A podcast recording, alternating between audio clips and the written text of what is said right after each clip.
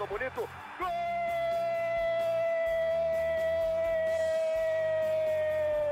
Uma grande jogada de Renato pela direita. Partiu Luan, dominou o lance, é bom, o lance é bom, o lance é bom, o lance é bom. Olha o gol, olha o gol, olha o gol. Golaço do Grêmio. Para Everton, chegou, fez a finta, outra boa jogada, cruzamento.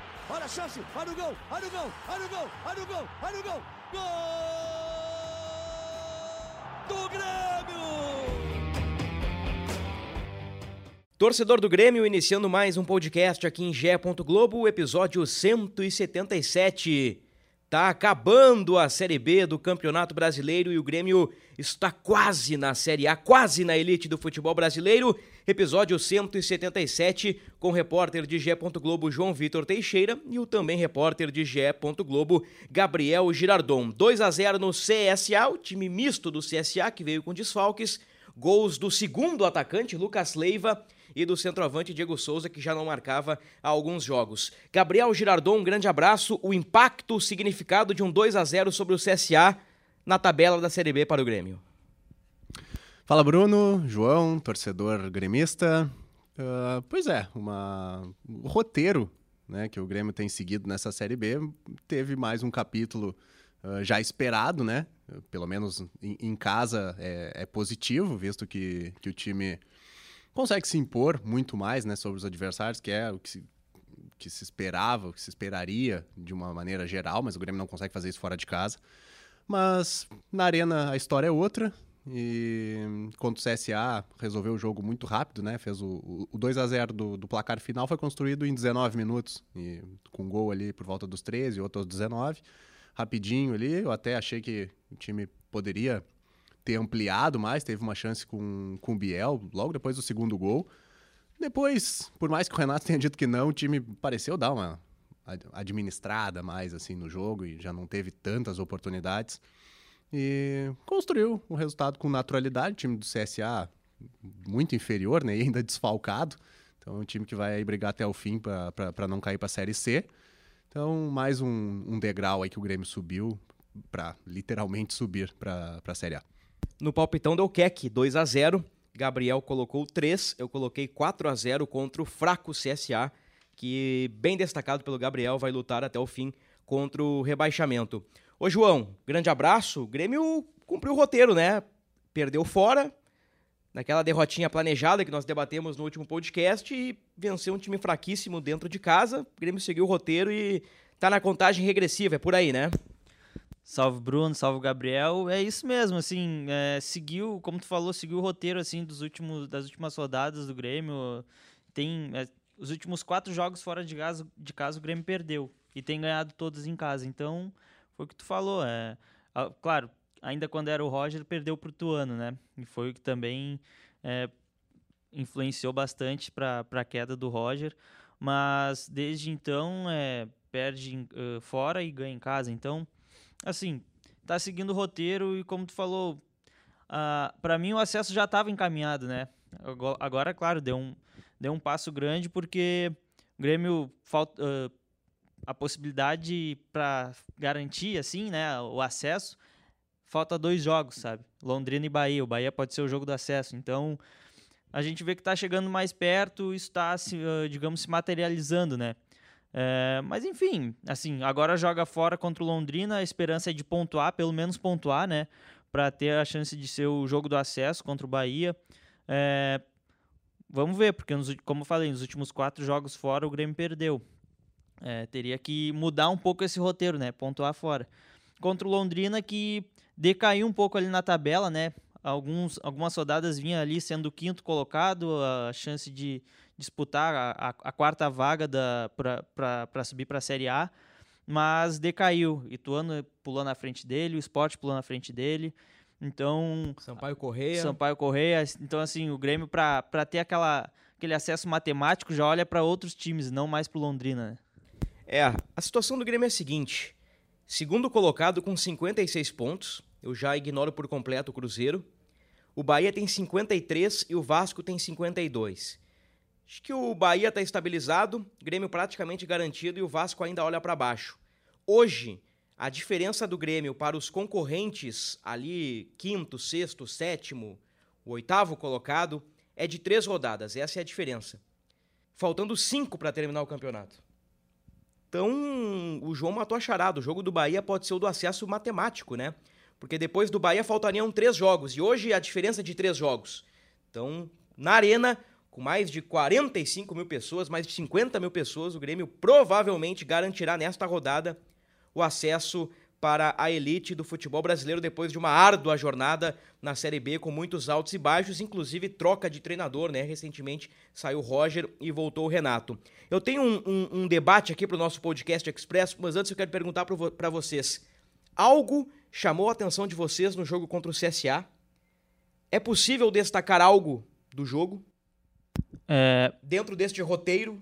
Bom, se o Gabriel quiser falar primeiro, ele estava lá na arena, acho que, que pode dar um, tem um olhar mais, né? Em relação ao, olhou, ao olhou time, mais ao perto. campo, ao que... Ao time, ambiente, algo Uhum. de interessante, assim. Eu, por exemplo, já dando um spoiler, depois eu falo, Lucas Leiva me parece É, algo interessante. É, o ponto. eu acho que é o era consenso dos três, né? né? É, Acho que todos iam, iam- iam comentar. Ah, mais, mais uma vez, né? Escalado um pouco mais avançado. Já tinha sido assim contra o esporte.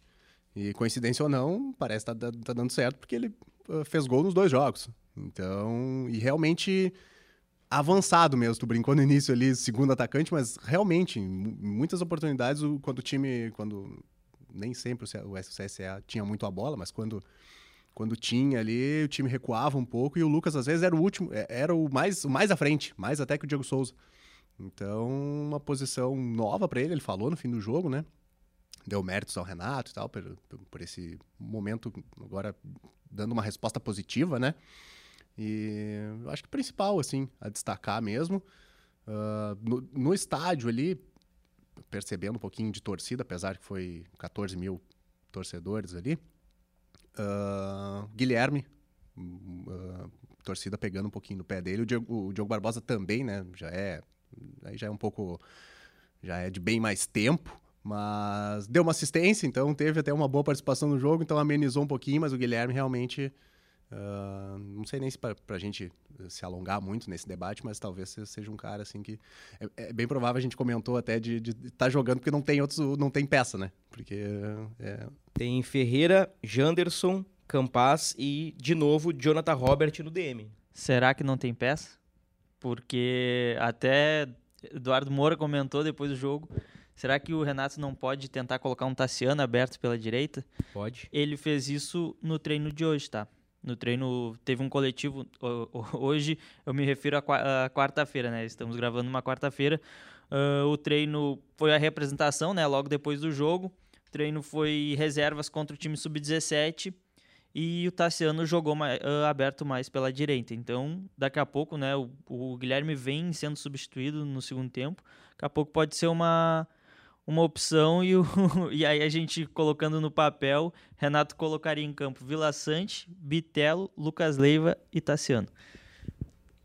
É o que o Grêmio tem de sobra, né? Volantes. Exatamente o que eu ia dizer. É, num elenco tão desequilibrado em que tantas posições são carentes, volante é meio que não falta, né? Não falta. E é volante que pode ser primeiro, é volante que pode ser segundo, outro que pode ser meio, outro pode ser ponta.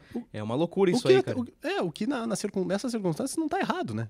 Por parte do Renato. Ser o que mais tem de peças e tentar extrair um pouquinho do, do, do que os jogadores podem oferecer, assim, de, de polivalências. Então, É, é, a gente até no, no, no podcast pré-estreia do Renato ali, né? Antes do jogo do Vasco, estávamos desenhando assim, ó, o que, que o Renato vai fazer, é, qual é o time, e eu cheguei a cogitar, olha, Tassiano de Ramirinho ali na direita, me parece algo que o Renato faria, não fez.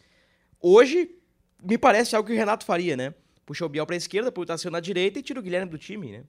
Mal, ãh, já criticado pela torcida, o cara não faz gol, né? exato. Eu fico imaginando a cabeça do cara, né? Cada vez fica pior, ele erra, e erra, e erra, e erra e não consegue se recuperar. É, e ontem, ontem foi um jogo que o Grêmio construiu um resultado muito rápido e um clima tranquilo, assim, porque não tomou muito susto do, do CSA. Então, teoricamente, a torcida podia estar um pouquinho mais leve, assim, mas não, quando ele foi substituído, torcida pegou um pouquinho no pé, vaiou mesmo e realmente não, não, não, não vive um bom momento. Não, veio com uma expectativa criada pra- como se pudesse uh, ser um, uma espécie de salvador ali no momento que o time também não estava muito bem, das várias oscilações que teve na Série B. Mas não mostrou nada ainda, né? Ainda na sua segunda passagem pelo Grêmio ainda não conseguiu fazer um gol. É, e pegando o contexto do próximo jogo, uh, por um lado, o Guilherme jogaria fora de casa, né? Então não teria essa, esse ambiente assim da, da torcida pegar tanto no pé dele. Mas por outro, também, o jogo é fora de casa, então daqui a pouco o Renato, o Renato, pode querer fazer algo diferente, né, do que vem do que vem colocando em campo e daqui a pouco e dar uma inovada ali, colocar o Tassiano inovada no sentido de ser algo que ele ainda não fez, né, nesse retorno ao Grêmio, porque ele já, já usou na outra passagem o Tassiano algumas vezes aberto pela direita, não seria algo tão novo assim pro Tassiano, né? Eu tenho a impressão de que o Renato ele realmente está 100% focado no acesso e, e eu tenho a impressão de que o Grêmio tem pensado pouco 2023. Até pela eleição presidencial, né, em definição do Renato, embora seja um nome de consenso entre os principais candidatos.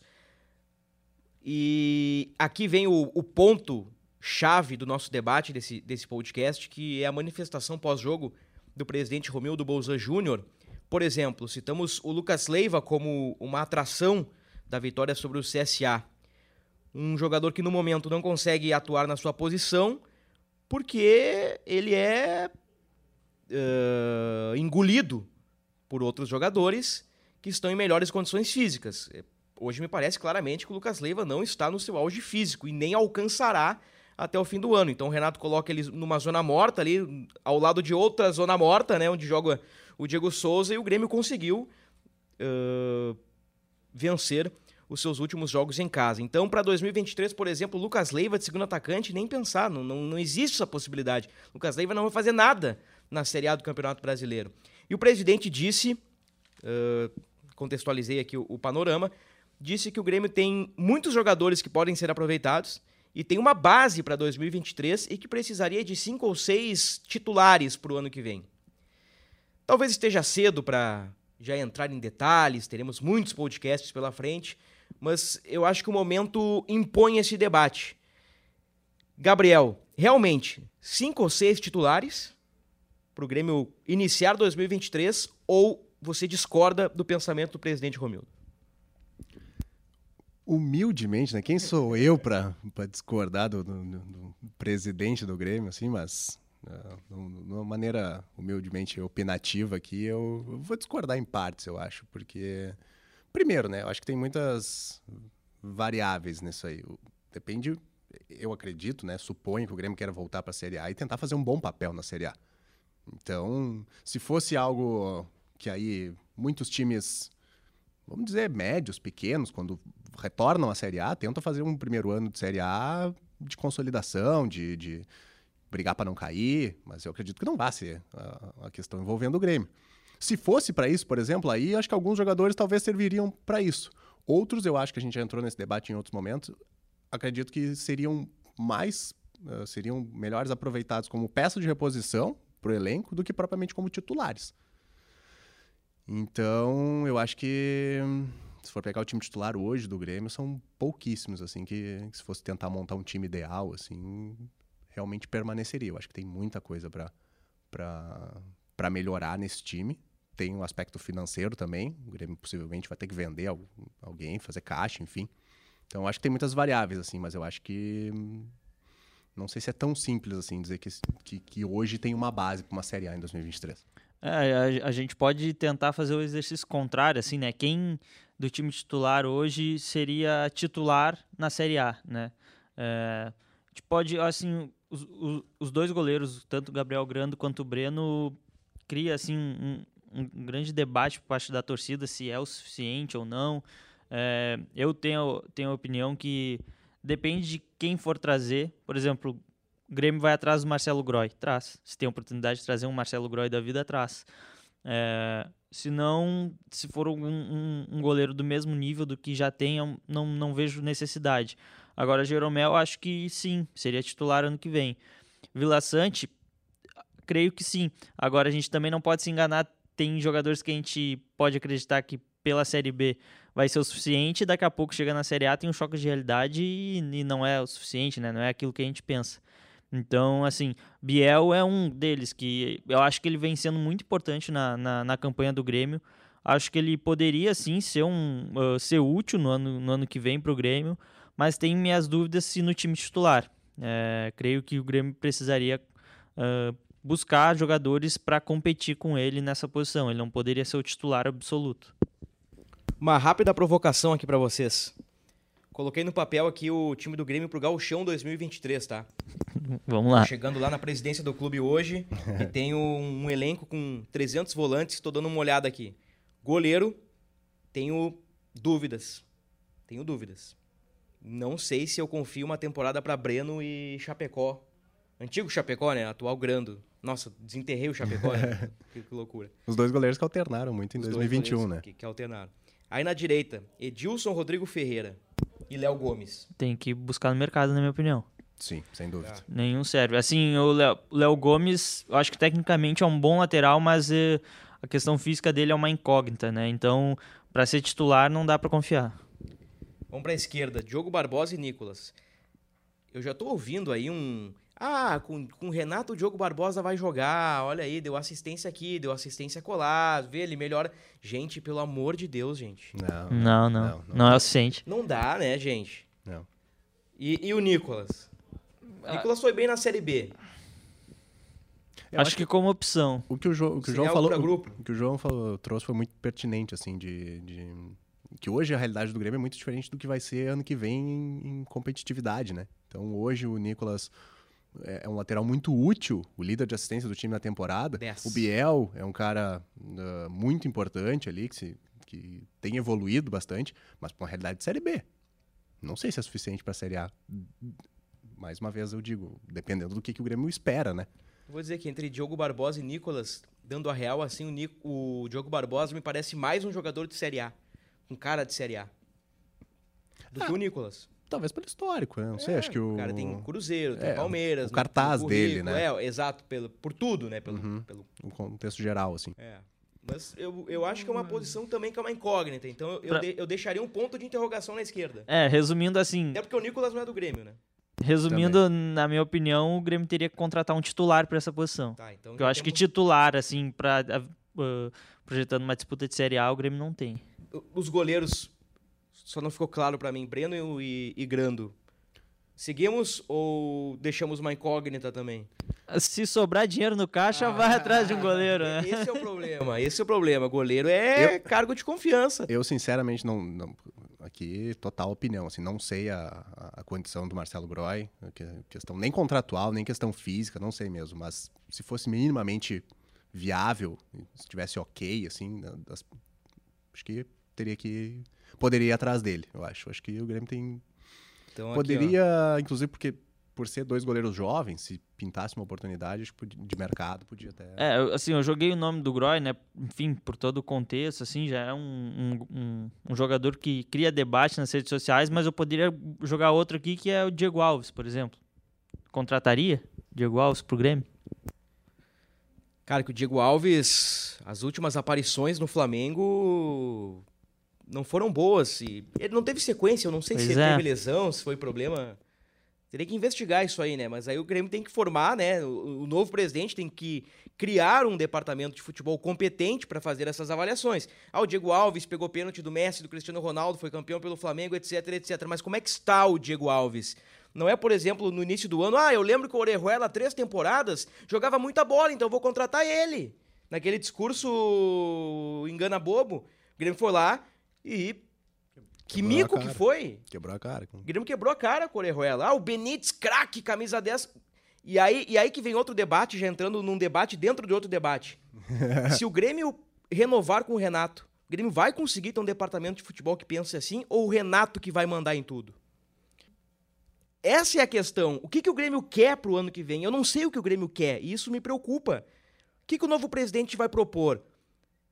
Que o Renato assuma todas as funções, como aconteceu há poucos anos, e o Grêmio chegou na Série B muito por conta de decisões tomadas lá atrás?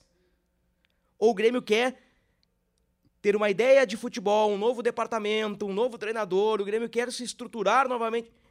Isso eu não tenho convicção. E me preocupa muito as avaliações Tu citaste o Diego Alves como um exemplo. Eu acho que é um exemplo muito bom para contextualizar bem. Tem, quem é que vai avaliar? Não, eu recupero. Como assim recupera? Vamos pegar o histórico. Recupera mesmo? Olha, Bruno, eu acho que, que o teu questionamento, em partes, ele, a gente pode talvez já conseguir vislumbrar, e outros vai muito pela questão do, da, da troca de, de, presidência, né? Então, uh, os principais ali, os principais nomes, um vai ter uma ideia sobre determinado ponto, o outro vai ter outro. Então, são, são, são, vai, tem divergente, cada um vai ter um, pensamento diferente. Mas os, os principais, o próprio Renato falou, né, de, de Odorico e de Guerra, dando nome aos bois aqui, que os dois, eh, que ele foi procurado, né, então é, é bem possível e viável a gente imaginar que vai, vai ser o Renato em 2023 e, e sabe que tem o dedo dele ali no meio, né. Então, algumas coisas a gente já pode imaginar, e... mas sim, eu acho que há muita dúvida ainda do que, que, do que, que vai ser essa próxima temporada. Então, vocês concordam que uh, ouvintes gremistas, internautas, eu tenho um caderno na minha frente aqui, que eu tenho um time base com nomes, com três nomes e algumas interrogações. Então, goleiro e laterais, vocês concordam que estamos no campo da interrogação. Jeromel, eu, bom, que o Jeromel é o Jeromel, né? O Jeromel é, é outra turma. Então, acho que dá para começar por aí, dá para começar com o Jeromel. E um quarto zagueiro. Bruno Alves, Kahneman, ah, eu, eu, eu, creio que o Bruno Alves, assim, para grupo, acho que é muito bem-vindo. Acho que, assim, claro, de novo, né? A régua esse ano foi mais baixa por conta da Série B. Mas acho que para grupo é um, é, um, é um zagueiro que, ok, vai, acho que vai, assim, vai cumprir o papel dele. Na minha opinião, Kahneman seria o titular ao lado do, do Jeromel.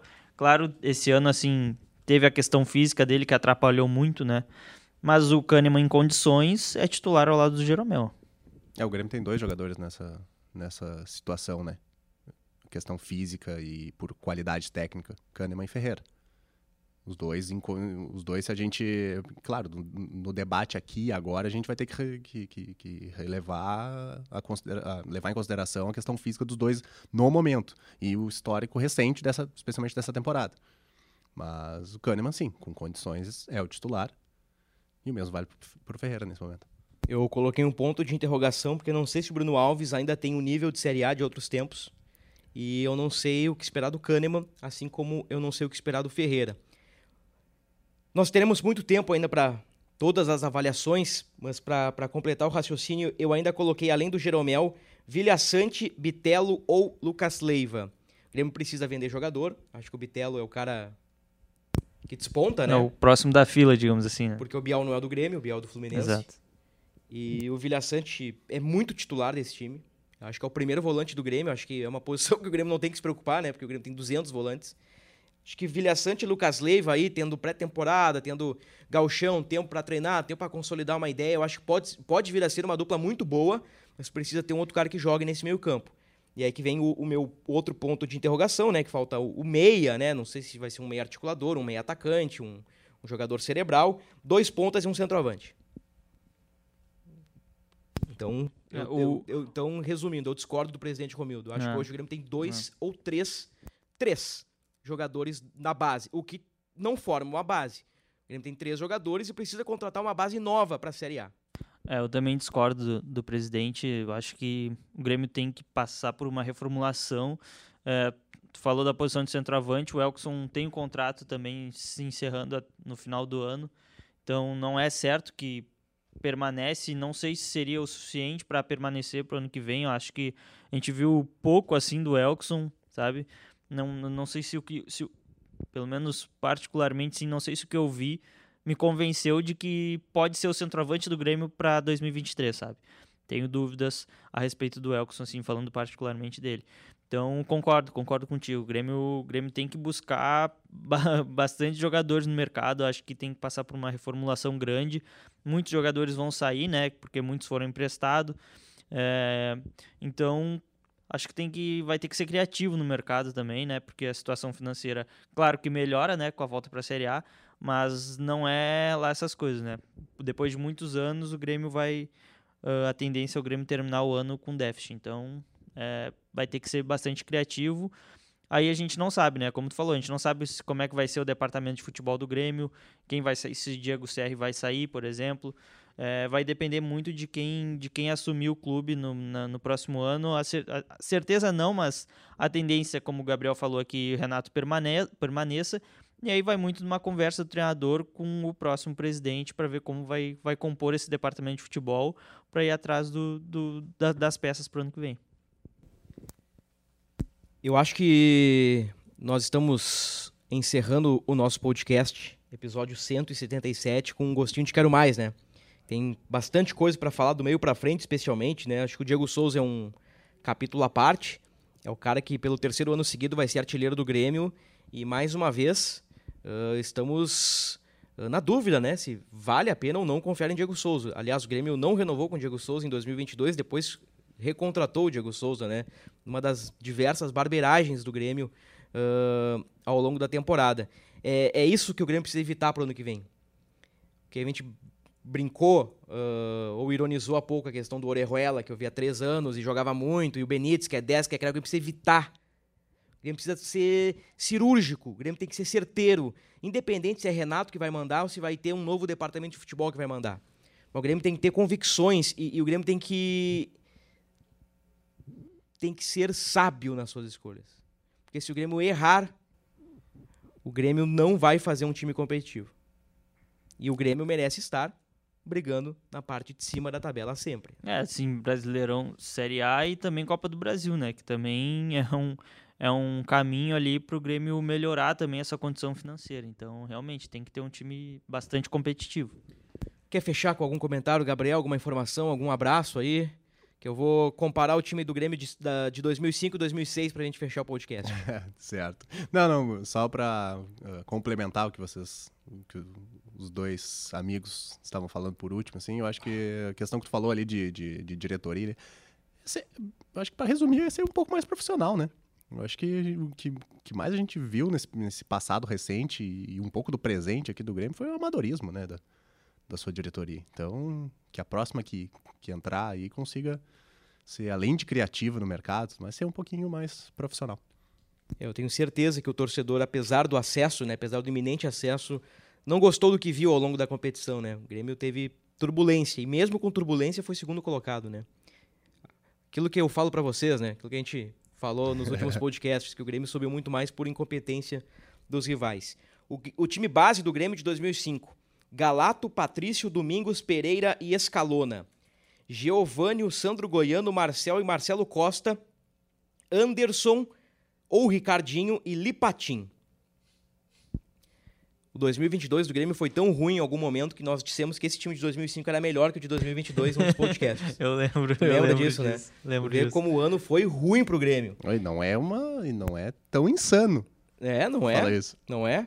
Anderson, por exemplo. Anderson e Marcelo Costa. O Grêmio não tem um Marcelo Costa hoje. Vou te dizer, o Marcelo Costa de 2005 jogaria no Grêmio de hoje. É o meia que o Grêmio não tem.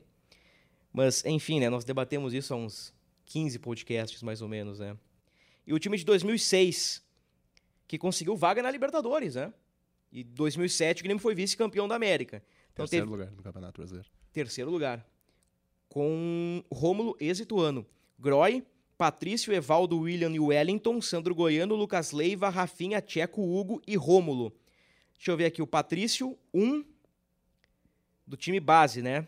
Sandro Goiano, dois. Dois. Sobraram dois do time de 2005, do Os time goleiros, base, go- cinco. os goleiros, quem eram? O Galato e o Groy. O Galato subiu em 5 e o Groy assumiu em 6 a titularidade.